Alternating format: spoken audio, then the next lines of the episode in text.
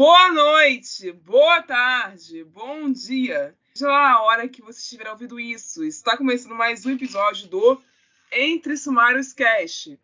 E hoje nós vamos estrear a nona temporada falando sobre livros que foram ou ainda estão proibidos ao redor do mundo. Agora roda a vinheta. Para tema, leitor. Vamos com calma. Que é um negócio que você suspira, se derrete, fala assim: ai, que legal essa leitura. Justo, sabe? Eu acho que é uma coisa legal, uma coisa gostosa você espalhar um pouco de ódio na sociedade, sabe? Uma bagunça confusa. Esse podcast faz parte da iniciativa O Podcast é Delas. Saiba mais em opodcastedelas.com.br.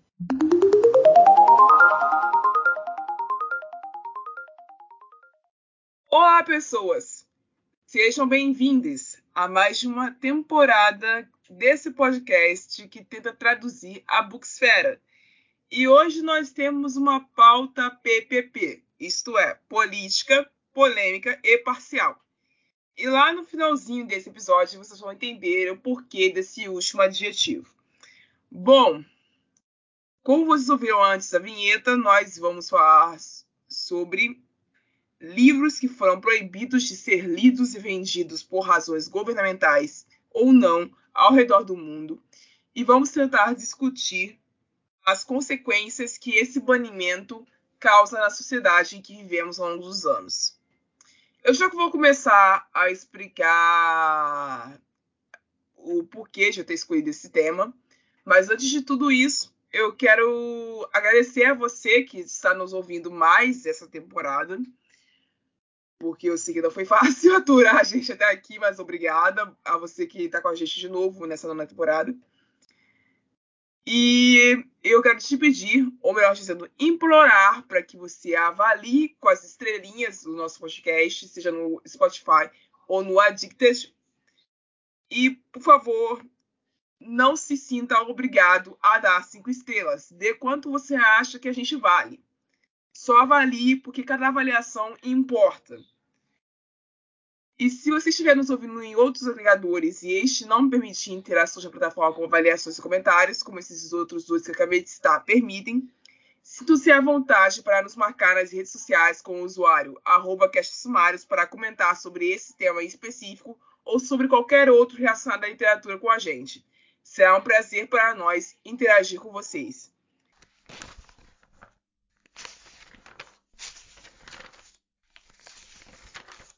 Iniciando o segundo bloco, eu vou explicar por que eu escolhi esse tema.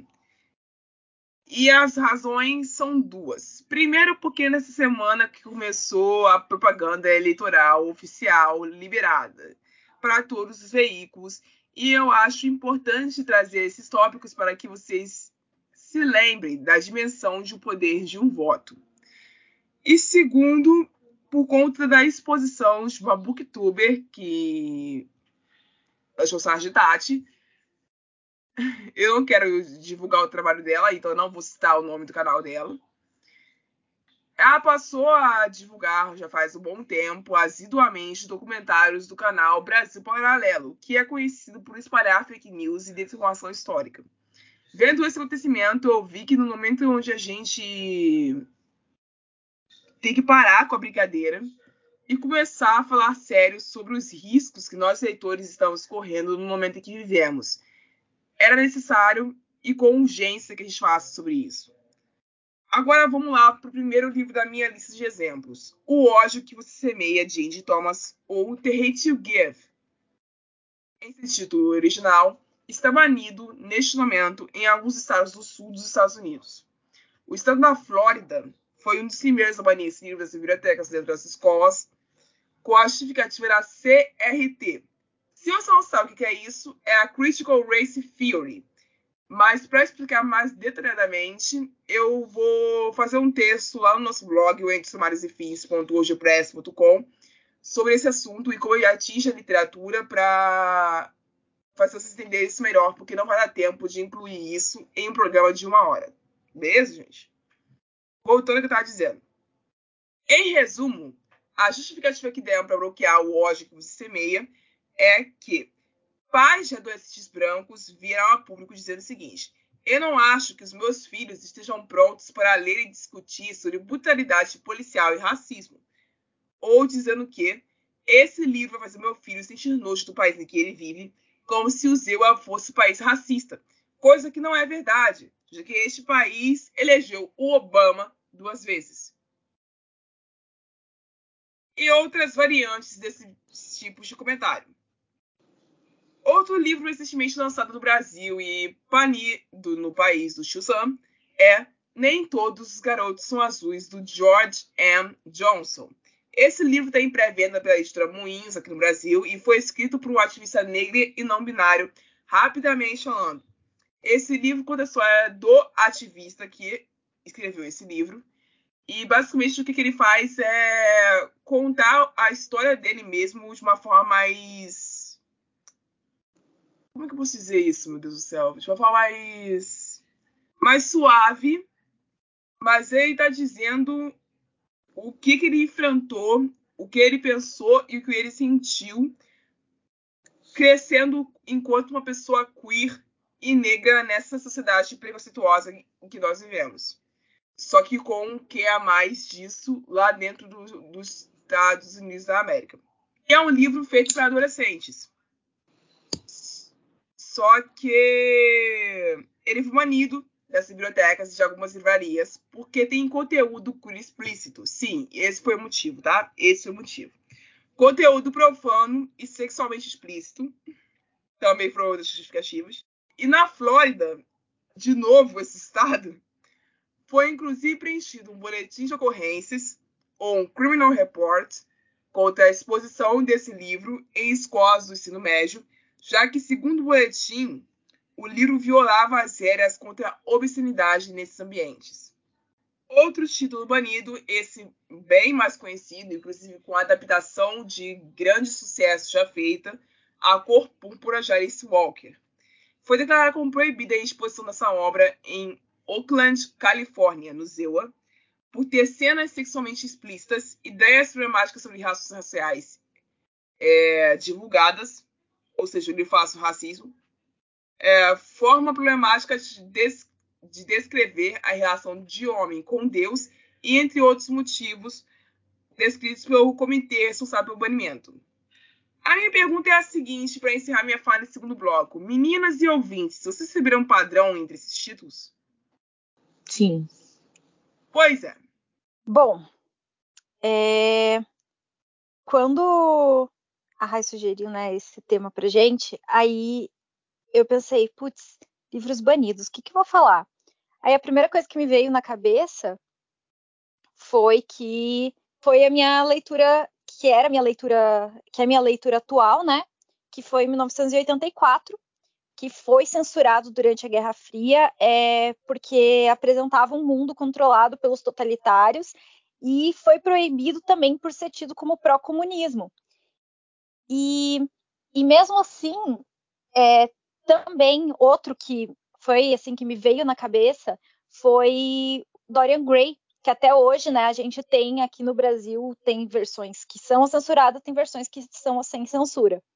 Eu não consegui pensar em, em nada que fosse proibido, que não fosse visto como censura. E nos Estados Unidos, como a estava falando, é, a gente tem também, por exemplo, as vantagens de ser invisível, que foi censurado em 99, que foi o ano do lançamento, né? É, porque falava abertamente sobre homossexualidade, sobre drogas. E aí a gente pensa, tipo, tá, mas essas coisas meio que pararam por lá, e, e não é assim que aconteceu, né? Então, nos Estados Unidos, em 2018, é, a maior parte dos livros censurados tinham temas LGBT. E isso de acordo com a lista anual da Associação Americana de Bibliotecas. Então, assim, esse é um tema, como a Rai estava falando, sobre de, a questão de raça ser um tema censurado, também o tema, é, a comunidade queer também é muito censurada na literatura. E no total do, dos 483 títulos que foram censurados nos Estados Unidos. Dos 11 primeiros colocados, seis é, foram banidos de escolas, livrarias e bibliotecas por terem conteúdo queer e serem controversos. E aí, assim, alguns desses livros, né? George, de Alex Dino, ele veio aqui para o Brasil pela Galera Record. Ele foi o livro mais banido de 2018 por, é, por contar a história de uma menina trans que se sente presa no corpo de um menino. E outro motivo, né, que criou reclamação foi que ele, no caso, incentivava as crianças, supostamente, né, incentivava as crianças a pagar o histórico de, de navegação online e injetar hormônios. Como se, tipo, qualquer criança de 10 anos conseguisse ir lá na esquina, assim, e catar uma seringa com hormônios, né, na, na vendinha. Outro livro que surpreendentemente foi censurado é As Aventuras do Capitão Cueca.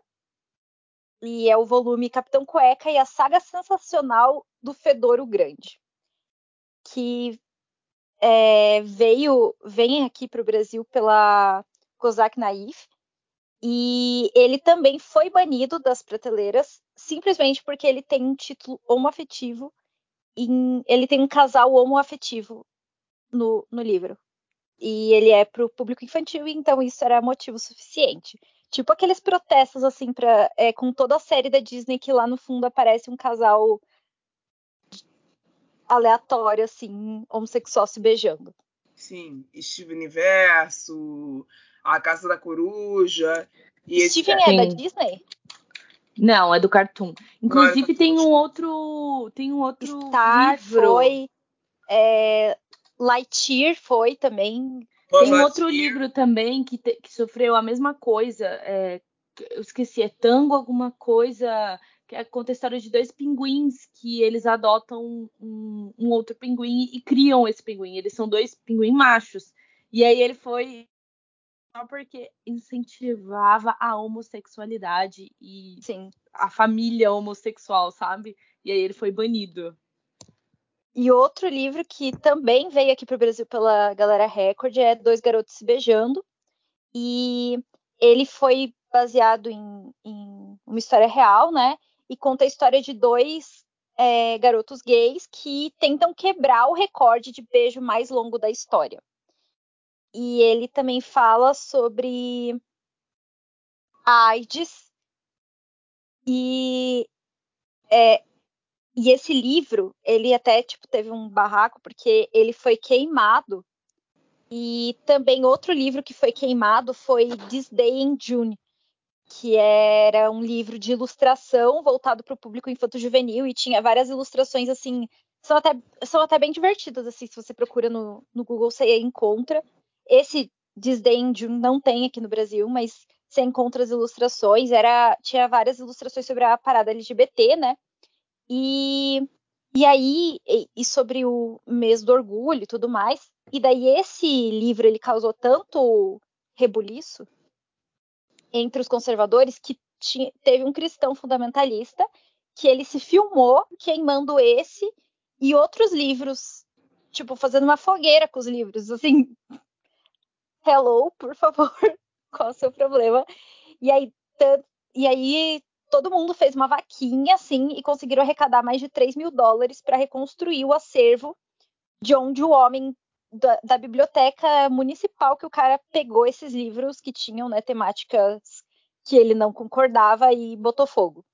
Então, assim, a censura ela continua aí e ela, tipo, 2018, quatro anos atrás, sabe? É muito recente são livros assim que a gente conhece, que a gente é, que estão aí na prateleira para gente, mas que não estão na prateleira para todo mundo e estão sendo censurados aí ao redor do mundo até hoje, mesmo nos Estados Unidos que tipo tem a primeira emenda e tudo mais e teoricamente você poderia fazer qualquer coisa, né? Porque é.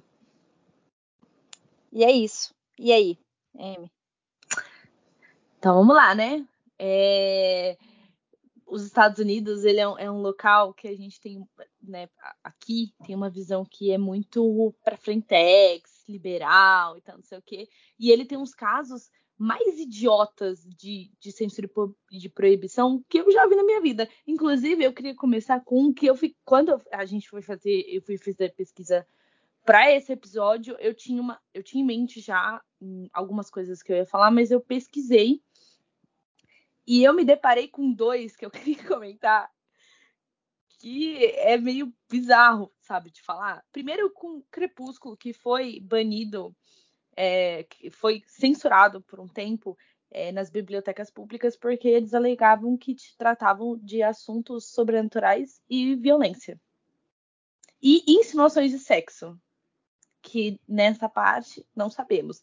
Tinha, tem tantas coisas que você pode querer é, censurar em Crepúsculo, principalmente a autora, mas você vem falar um negócio desse. Até tá bom. E pior, pior, né? Porque como a gente tá falando de Crepúsculo, e Crepúsculo tem sua própria fanfic, obviamente que 50 Tons de Cinza também foi é, é, banido por um tempo das bibliotecas por é, ter muitas cenas eróticas explícitas exacerbadamente. Que na verdade conteúdo erótico é uma das é, é uma das características mais a gente ver esse tipo de censura e proibição, né? Mas tudo bem. Só que, para piorar com 50 tons de cinza, aqui no Brasil, em Macaé, no Rio de Janeiro, também foi banido, tá? Meu. Quiseram banir. Eu sei esse barraco. eu fui, quando a gente, eu fui olhar isso, eu falei, ai, gente, puta merda, né? Como pode? E aí, como a gente tá falando sobre cenas é, eróticas e tal, uh, a gente pode falar um pouquinho sobre Ulisses, né, do James Joyce, que é um clássico que é, foi publicado em 1922 e ele é supostamente uma recriação de a, a Odisseia de Homero, certo? Certo. E aí a gente tem um mocinho que é um irlandês que ele está em busca da sua Penélope. E este livro ele é um pouco contraditório porque ele sofreu com é, dois julgamentos. É, e é até engraçado falar que, na verdade, o primeiro julgamento veio porque é, o livro, antes de ser publicado na íntegra, ele estava sendo publicado naquele formato de semanal. Então, toda semana saía um capítulo. E isso em, em 1920 a 21, no caso, nesses dois anos, estava sendo publicado por uma revista chamada Little Review. E aí tá, esse é o contexto do momento. As, é, as pessoas que liam essa revista já entendiam que, o movimento, porque que ela estava sendo é, publicada e as coisas que estavam sendo publicadas nessa revista. Mas uma edição dessa, é, dos capítulos de Ulisses foi parar nas mãos de uma filha de um advogado. E por coincidência, este capítulo que foi parar nas mãos da menina inclui uma cena de masturbação, aonde o personagem principal, que é, é o Leopold, ele se masturba olhando uma moça na praia. Então, obviamente, ele foi atrás e denunciou como sendo é, é, um ferimento à ordem, aos costumes, e que isso poderia corromper a mente da filha dele e tal. E os juízes acataram a isso e decidiram que as duas é, editoras da revista eram culpadas por aceitarem que publicassem essa, esse capítulo na revista. Então ele acabou sendo proibido e foi banido é, com uma, a publicação. Só que em 1933, um outro juiz entrou é, no caso, né? E ele acabou lendo o romance e, e acabou entendendo algumas coisas que formam o estilo do autor. E, e, que é aquele negócio, sabe? Que o pessoal gosta de pontuar nos clássicos. Ah, esse, ele é muito a, é, alguém à frente do seu tempo e tudo mais, e tudo que envolve a, estil, a estilística dele e tal, né? O estilo de escrita e o que ele queria passar. Então ele acabou é, entrando e ele, depois de uma de, da, que aconteceu a sentença e tal, ele decidiu que o veredito era que não, o livro não corrompia nada a, a moral e os costumes e que não valia ele ser censurado. Então ele acabou é, voltando para publicação e tudo mais, e aí conseguiu finalmente ser publicado. E ele declarou que era uma obra-prima, né? Aí talvez, não sei, né? Mas por que, que as pessoas cancelaram? Porque no, no livro tinha, além do conteúdo sexual, óbvio, por conta disso, ele falava coisas como cocô, menstruação, peido, arroto, pessoas cutucando o nariz. E aí, para as pessoas na Até época. isso era... Tem, de amiga. menstruação, é, Anne Frank já foi, tipo, já um dos motivos de que Anne Frank censura, né, foi, né? foi censurado foi porque tratava de menstruação. Tipo, Sim. É, óbvio bizarro, que trata né? de menstruação. Ela é uma moça. E aí a gente também tem outros livros, como Madame Bovary e Trópico de Câncer também, que foram banidos, banidos por conta desse mesmo argumento, né? De corromper a, moral por conta do conteúdo sexual. Mas agora eu queria entrar em outro âmbito. A gente é, claramente estamos entrando num, num momento mais progressista, eu, eu acho, do que a gente considera a, a proibir. Lógico que, que a gente de caso acontecendo de uma maneira é, absurda, né? Principalmente com o governo que a gente vive hoje. Mas é, é engraçado que a China ela é um dos países que mais proíbe as suas próprias publicações. E aí agora eu queria comentar com vocês sobre o mundo por trás dos, das novels, dos BLs e os manhwas, animes, enfim, tudo por trás disso. O que acontece? No final dos anos 90, é, os BLs, por conta do movimento do Japão e tudo mais, né, os boys love e tal, começaram a ficar muito famosos. E na China, o movimento também não foi tão diferente, e ele fez sucesso por lá. Até então, o governo concordava? Não muito. Mas, como estava rendendo muito para eles, estava sendo muito rentável, eh, entrando muita grana, eles decidiram que tudo bem. Mas, em 2006, isso começou a mudar. E aí começou a incomodar muito o fato de que esse tipo de representação na mídia estivesse tão aberto, tão explícito. E com explícito eu não tô querendo dizer cenas explícitas de sexo, tá? Simplesmente beijos também contam muito né, nos, é, nos manhwas, que seriam os, os quadrinhos HQs da, da China né, com romances. E aí a gente tem hoje, a partir de 2016, entrou um, um novas, é, novas regras para conteúdos midiáticos, midiáticos na China. Então a gente tem um problema, porque o governo ele é como uma gangorra. De um lado, ele é muito aberto e ele quer mostrar que ele é não é esse, um país como, por exemplo, sei lá, o Catar é com questão de homossexuais, é, a comunidade LGBTQIA+, e tudo mais. E, inclusive, em palestras na ONU e quando há votações incluindo com direitos, a China sempre vota a favor desses direitos.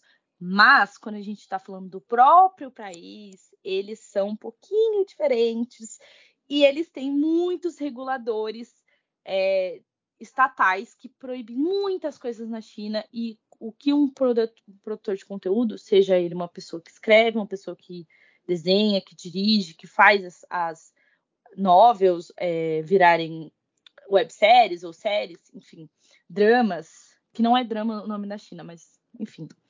É, então você tem proibições para que isso não seja explícito na mídia, né? E casamento e adoção por lá também são pro, práticas proibidas. E muitas vezes, apesar de lá ter uma comunidade que é, possa parecer que abaixa muito a cabeça para o governo, eles não baixam. E, por exemplo, o site como que seria o um, bem bolado de, de redes sociais que eles têm, porque lá eles têm os reguladores estatais que bloqueiam e proíbem sites. Então, tipo, o Instagram é bloqueado, o Facebook é bloqueado, o YouTube é bloqueado, e recentemente a gente teve o AO3 nessa, nessa caixinha de banidos, por conta desses reguladores que têm é, é, inteligências artificiais que vão é, com palavras-chave, eles vão detectando coisas e aí eles acabam proibindo, enfim. Então, a... eu queria falar de um caso que é 19 Days, mas eu gosto de chamar de 19 dias, da Ocean. É, essa história ela começou com uma é, com quadrinhos de quatro quadradinhos. Inclusive a história no começo ela não tem muita é, é, continuação e nenhum. É, o roteiro não é tão encaixadinho, porque são histórias meio soltas e acontece tudo em dois quadrinhos, enfim. Tipo, e é isso. Só que a história começou a fazer muito sucesso e, como conta a história de jovens é, de 15 anos na escola, virou um slice of life e um, uma mistura com uma máfia chinesa, porque conforme vai passando o negócio, você vai entendendo isso.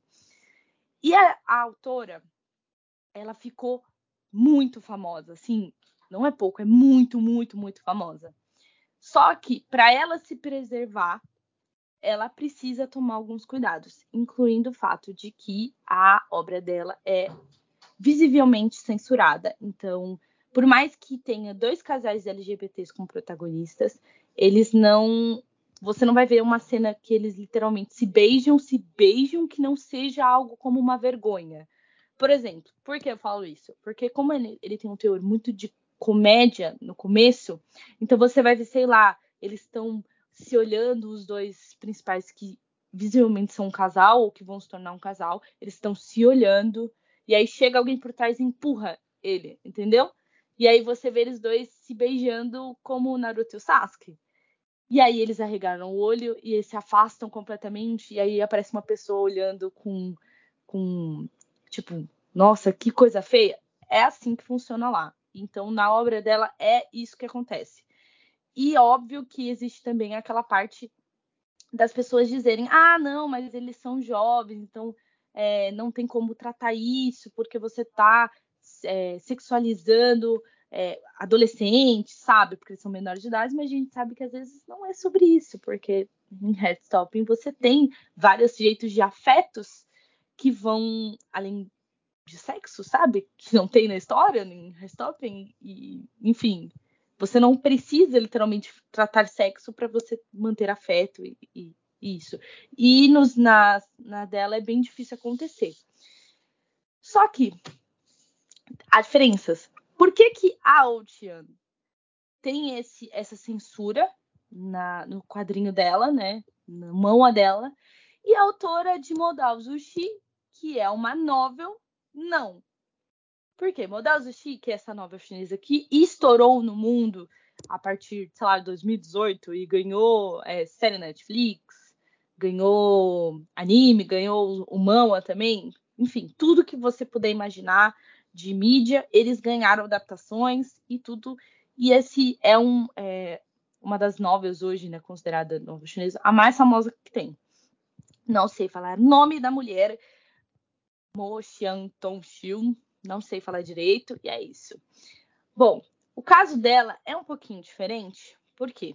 Porque como ela saiu da bolha de uma forma muito maior que, por exemplo, a Wu Chen, apesar dela também ser muito famosa aqui fora e em tudo, e na, e na China também, lá ela conseguiu é, uma fama muito, muito concreta e, e estrondosa de, da noite para o dia. Não foi um trabalho que foi se construindo, foi realmente um estouro. Só que ela, ela tem, primeiro que assim, na rede social dela, ela sempre é a favor do governo. Ela ela é publicada num site que passa pelo crivo do governo, então eles é, é um site que é, pode publicar esse tipo de conteúdo. Mas ela sempre tá lá para dizer assim: e aí, galera, então, é, não toma cuidado com o que vocês associam à minha obra e tal. E é sempre bom vocês saberem quais são as leis e o que o governo é, permite e tudo mais. Então, ela, ela sempre dá aquele respaldo governamental para sempre não dar brechas para o que aconteceu com a autora Tian Yi, que foi sentenciada a 10 anos de prisão por ela estar autopublicando BLs, porque na acusação ela estava sendo, ela estava distribuindo conteúdo pornográfico e antimoral, antiético e imoral, enfim. Então, assim, né? Olha o nível. E por que, que o dela é muito mais fácil do que no quadrinho? Porque é, a maioria das produções, elas, das chinesas, nesse caso de novels, elas são mais fáceis de detectar as palavras é, e o contexto da obra, porque, por exemplo, o Mandal Justi é de uma época que envolve fantasia e o passado chinês, de toda aquela aquela que vai eh, na cultura deles vai muito distante, não é, é contemporâneo. Era essa palavra que eu queria falar. É o feudalismo chinês. Pra... Exatamente. Só que como você, elas, na maioria, mistura muito é, a fantasia. Por exemplo, o Modal Jussi, ele, ele é nesse tempo feudal da China. Só que ele vem uma parte religiosa e também fantasiosa, que é das práticas é, demoníacas. Então, os personagens têm essa, essa prática. E da mesma forma com que acontece em, em é, 19 Dias, também há que nas adaptações dele, fora a novel, tá? As adaptações dele, sempre há esse lado mais, tipo assim, todos os tipos de contato que os dois principais têm, que eles são almas gêmeas na, na novel, é sempre visto como é, surpresa e choque, as pessoas ficam envergonhadas de ver o, o principal amarrando a tirinha que eles têm, é, que tem na cabeça dele nas mãos e levando ele, um outro personagem andando, e todo mundo fica, meu Deus, como que isso está acontecendo, sabe? Enquanto você tem uma obra que é visualmente uma imagem, entendeu? Então, é, como a autora de Modazushi, ela tem um total contexto que não envolve as imagens como a desenhista, né, a ilustradora faz, é muito mais fácil dela passar pelo crivo do governo. Mas mesmo assim, ela ainda sofreu censura quando a sua obra foi para outras mídias. E olha que maluco, né? Pensar que é, você pode ser preso por fazer arte. Muito louco, né? A China é muito não, maluca, gente. Não é tão louco assim, não, porque isso acontece todo dia.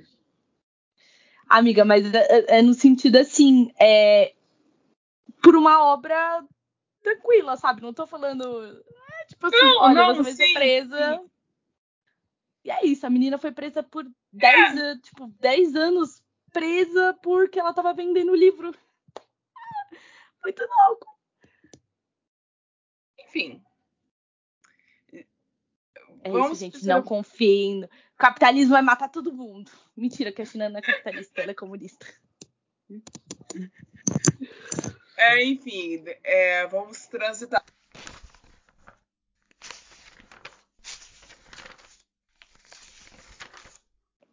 Bloco de número 3, e aqui nós vamos fazer o apanhado do modo antigo que a gente faz nesse podcast pegar os acontecimentos narrados no segundo bloco, mais os dois acontecimentos recentes e fazer um apanhado de um debate sobre eles. E eu vou começar esse debate, vou abrir ele com vocês, falando sobre o caso do escritor britânico Salman Rushdie, que foi esfaqueado na sexta-feira passada quando se preparava para dar uma palestra numa universidade no estado de Nova York.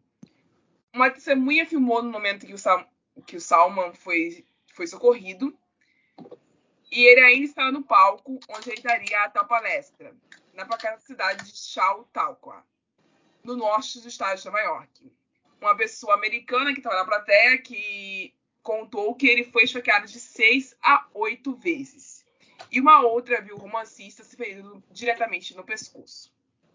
Que outras informações eu posso dar para esse caso antes de, de, de liberar a fala para as minhas companheiras de, de banca hoje? O escritor, há 30 anos atrás, foi jurado de morte por causa da obra dele, Versos Satânicos, que é um romance proibido no Irã e em outros países onde pessoas louvam o profeta Maomé. Dentro desse romance, o Maomé aparece num sonho de um dos personagens e como que eu vou dizer assim? Ele aparece no sonho para um personagem bom e ele aparece no sonho para um personagem ruim. E esses personagens começam a conversar. E esses diálogos que são criados entre esse personagem bom e esse personagem ruim, e os dois receberam visões do mesmo profeta, são que performam ao longo do livro.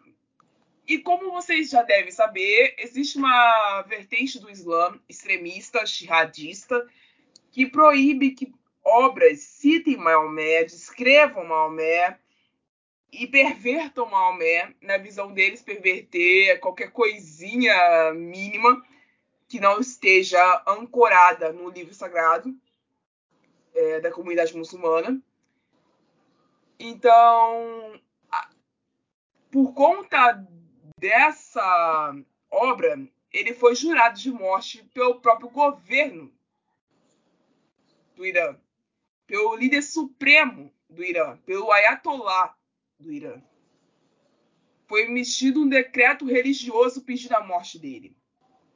E as nações islâmicas ligadas ao governo iraniano chegaram a oferecer uma recompensa de quase 3 milhões de dólares pelo assassinato dele. 30 anos se passaram lá para cá, ele viveu escondido durante 12 anos, sob a proteção da polícia britânica.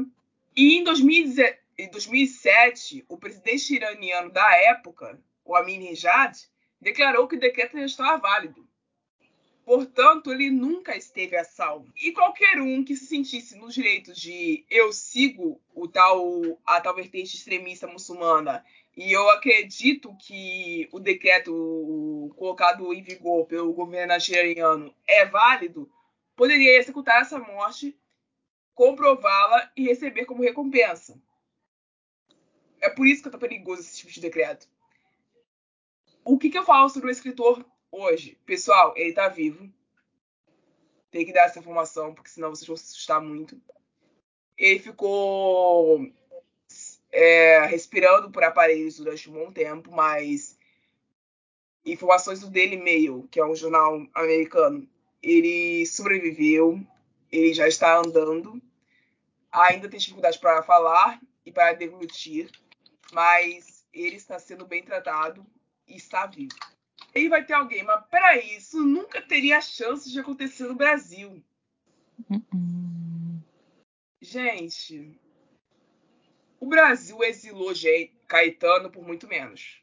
Gente, é só vocês verem a lista de livros que foram banidos e censurados na época da ditadura militar. É isso.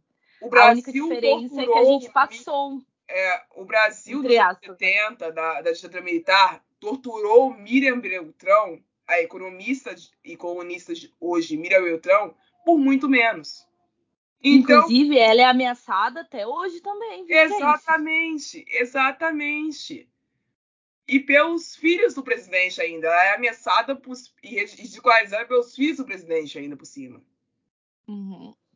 Então, e toda assim, a corja que apoia ele. Incrível. Exato. Então, assim, não é para vocês dizerem que isso não tem a menor chance de, de acontecer no Brasil, porque existe a chance sim. E o fato de nós estarmos em período de eleições nos acorda para isso, porque a partir do momento que você tem um governo com visões ditatoriais e neofascistas, que é o caso do nosso, infelizmente, você acaba dando poder para que pessoas imponham leis que pode causar a tortura, o assassinato e encorajar assassinatos também. Que não são feitos pela mão direta do governo, mas são feitos por intermediários do governo. Apoiadores do governo. Acho que não é difícil para todo mundo entender isso. Não é difícil para todo mundo entender o quanto isso é pesado para a gente tratar disso num podcast que vira e mexe a gente está falando sobre humor. Mas tem horas que a gente precisa parar de ser engraçadinho. Porque a democracia está em risco. Porque, como diz aquele título de um livro que eu adoro, democracias morrem. Democracias morrem. E quando elas morrem, o negócio fica feio pra caralho. Todo mundo já viu essa história. Mesmo que só estudando. A gente não quer viver essa história. Eu, pelo menos, não quero. Você quer, Sally? Deus me livre. Eu já tô. Eu comecei a ler 1984, até postei no Twitter é, um bom livro para ler em ano de eleição. Exatamente. Hum.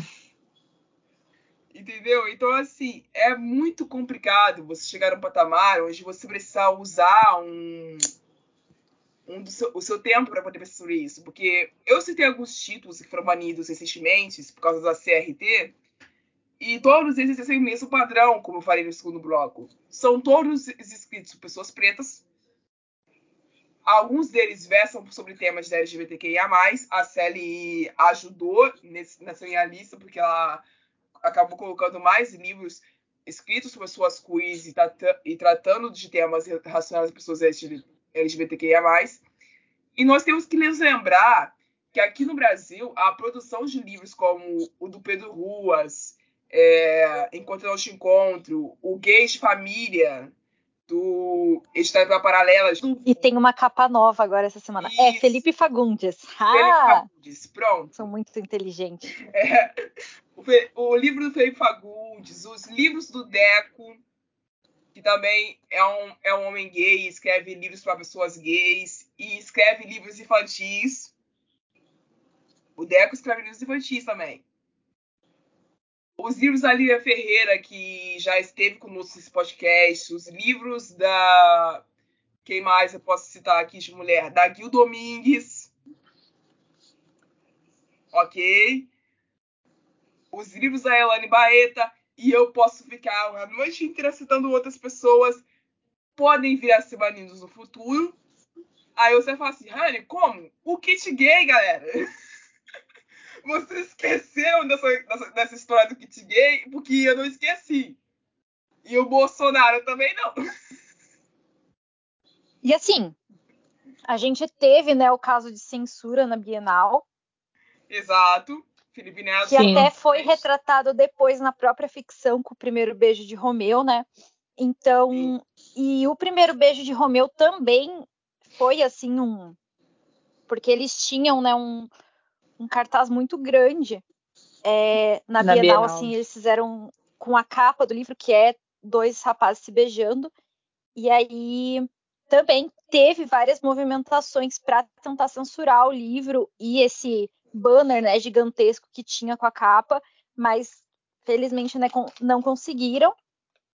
Mas assim, não é muito longe da nossa realidade. Aconteceu aqui, aconteceu quantos anos atrás? Uns dois, três anos? Sim. Foi 2017, não foi isso? Não, foi. Foi, foi 2019, eu acho. É, eu acho que foi um pouco foi antes da pandemia. Foi a última Bienal antes da pandemia. Foi, gente? Tenho quase Nem certeza.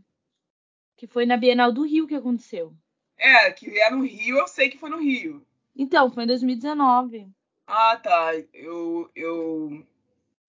A gente perdeu nosso tempo depois de 2020, gente, desculpa. É. Mas, enfim, eu trouxe esse caso do escritor à, à frente de vocês, para vocês lembrarem que nós estamos correndo risco o tempo inteiro. Autores hoje em dia não são misteriosos e são reclusos no canto de sua casa escrevendo e vivendo suas vidas. Autores hoje em dia estão com suas caras estampadas nas redes sociais, dançando, cantando no TikTok o tempo inteiro autores hoje em dia têm que expor o estado onde vivem e a cidade também, porque isso vira motivo para interesse dos leitores. Nós hoje estamos muito mais próximos, é, ainda que virtualmente, dos nossos autores do, que nós estávamos antes, no século, no século anterior.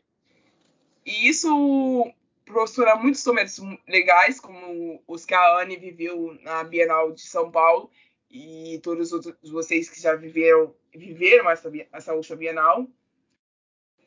Mas também proporciona muitos riscos, porque existem pessoas extremistas espalhadas pelo Brasil afora que podem se sentir encorajadas pelos discursos de ódio propagados pelo presidente atual e por pessoas que ele elegeu através do mesmo discurso, e podem acabar matando pessoas. Podem acabar ferindo esses autores, como o Chama foi ferido. Podem acabar é, censurando esses autores, se tiverem poder judicial para isso, simplesmente pelo fato do que eles escrevem. Isso não é difícil de fazer, gente. Vocês vão pensar, ah, mas existe a tal da lei da liberdade de expressão, é um princípio constitucional, não pode ser violado. Pode. Eu, como estudante de direito, posso dizer a vocês que pode ser violado, sim. Essa lei pode ser emendada, sim. E é muito fácil você nem precisar passar por é, uma emenda a ela, simplesmente criar outra lei, complementar com a mesma força que restringe a liberdade que ela que ela delega. Isso não é difícil de fazer, é só você ter um contingente de pessoas suficientes na Câmara e no Senado para conseguir aprovar. E nem sempre o Supremo barra. Como eu posso dizer que nem sempre o Supremo barra pela inconstitucionalidade de uma lei, porque o Bolsonaro elegeu duas pessoas para o Supremo. Se ele for reeleito, ele vai ter a oportunidade de reeleger mais uma. Vocês entendem Fora... é perigoso? Fora a força que ele está dando para alguns discursos que você pode ver no TikTok de pessoas que estão ficando famosas por espalhar desinformação e muito preconceito. Isso é o caso de uma, uma TikToker, que eu tô, não vou. É, é, eu acho que palco para ela não cabe, mas existem alguns podcasts e cortes desse podcast que é um pouco bizarro. Que é tipo ela falando assim, ai, nós, é, crentes, não falando sobre, sobre religião, mas é, a força que você dá a certos discursos em volta de uma religião, né? Como ela fala, ah, nós crentes temos que estar em todos os lugares, menos na Globo, por exemplo. Aí sempre é, reforçando discursos que o Bolsonaro fala, ou ela falando assim, ai, eu não faço faculdade, não quero fazer faculdade, porque a, os, os ensinos são todos feitos para doutrinação. Aí o cara pergunta, é, e você vai seguir o que, sua profissão? Ah, eu quero ser política. É isso, gente. Ela quer se tornar, ela quer entrar para a política. Eu vou entrar no espírito da série que tá falando um pouco hoje. Eu vou fazer um minuto de silêncio para a dignidade da democracia brasileira.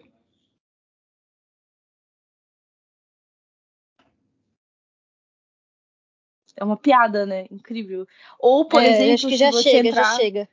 Ou- Não, esse daqui é importante, é, que aconteceu recentemente numa audição né, que aconteceu com um deputado e as pessoas só estavam é, brincando com a situação porque aconteceu num julgamento com o Nando Moura. E esse deputado que estava sendo, acho que, indiciado, se não me engano, ele apareceu na no, no júri no dia né, online, com a câmera ligada, numa é, passeata de moto que tem, que eu esqueci o nome, que- do Jair Bolsonaro, e ele simplesmente está lá, andando de moto, sem capacete, enquanto está acontecendo o julgamento. E aí, como que faz? E o advogado dele ainda por cima estava tentando defender o cara. Ah, não, ele pode desligar a câmera, ele não está num lugar seguro. É, para você ver como é que a vida do advogado é difícil. A gente... Entendeu? É muito difícil. A vida do advogado é complicado, cara. É muito complicado. Exercer o jeito de a defesa da galera não é, não é sempre uma tarefa fácil.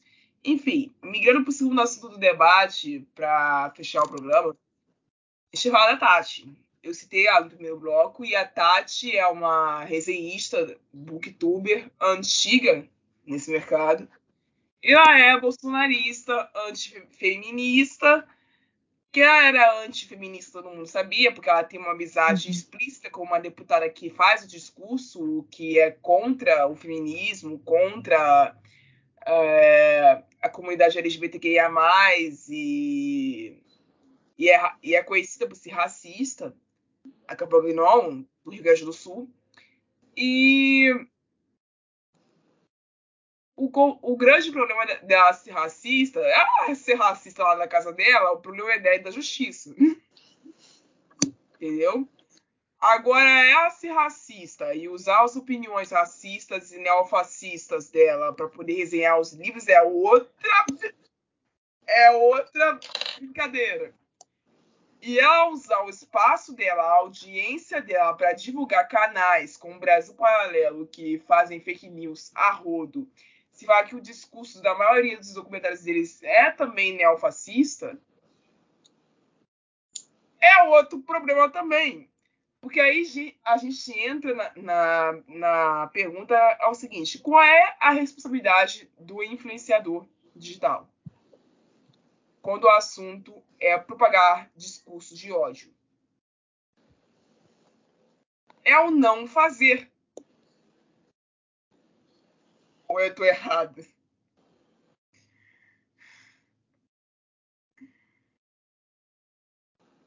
Porque, assim, não faz muito sentido eu ir fazer uma resenha de Fahrenheit 451, um livro que eu terminei há pouco tempo. É um livro que fala sobre livros sendo queimados, como o exemplo que a Luísa estava dando aqui. Por ofícios do governo, que esses livros estão sendo queimados. E eu ir fazer a resenha desse, desse livro e dizer que eu apoio a atitude do governo é, criado dentro dessa distopia e que alguns livros têm que ser queimados mesmo, porque eles propagam certos discursos que eu, não, que eu não gosto, que eu não concordo e etc. Gente, se, se eu fosse radical desse jeito, eu não tenho por onde começar a falar com vocês da lista de gente que estar morta. Só porque eu não gosto do que elas escrevem. Não é assim que funciona. Vocês estão entendendo o que eu tô falando? Não é assim que funciona. Ai, terrorista. É. A Sarah Jane mais que contrate um, um segurança bem. Não, ela ia estar bom viva, aí, eu ia deixar porque- ela viva. Eu ia deixar ela viva porque as crianças merecem ser felizes e a maior parte do fenômeno dela é criança, então eu acredito no envelhecimento como solução.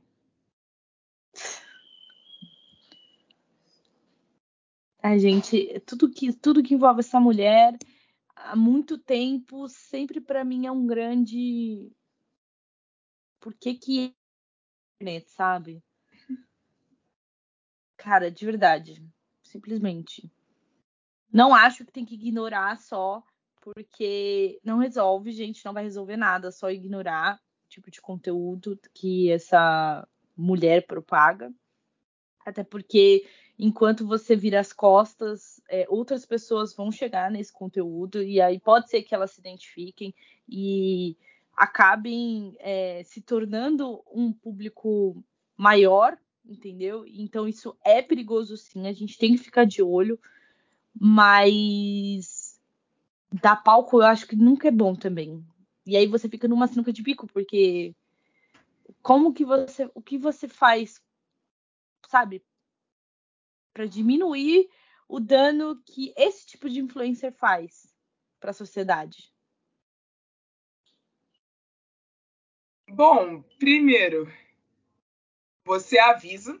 Se você tiver um amigo, uma pessoa próxima a você que acompanha, que, que confia na opinião dessa, dessa pessoa que está fazendo esse tipo de coisa, para comprar livros ou quaisquer outros produtos, avise essa pessoa, aconselhe ela para que ela não acompanhe mais essas pessoas, recomende outros portais para essa pessoa não ficar sem o que procurar.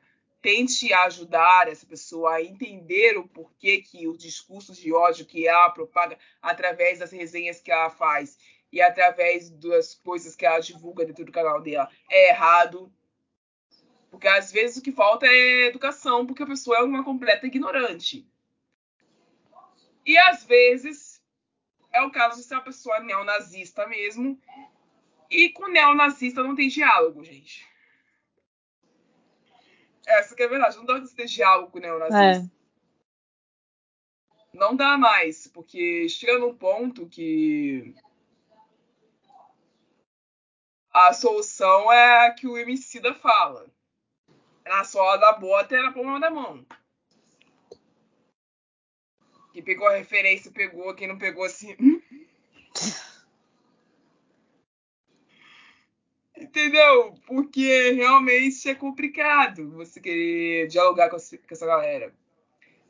Não tô dizendo que é racista do tipo que queima livros, manda cartinha dizendo que negros e gays merecem ser mortos, etc. Não sei se é esse tipo de pessoa. Mas pelo discurso que ela faz, ela encoraja pessoas que são extremistas, mais extremistas do que ela a fazerem coisas horrorosas.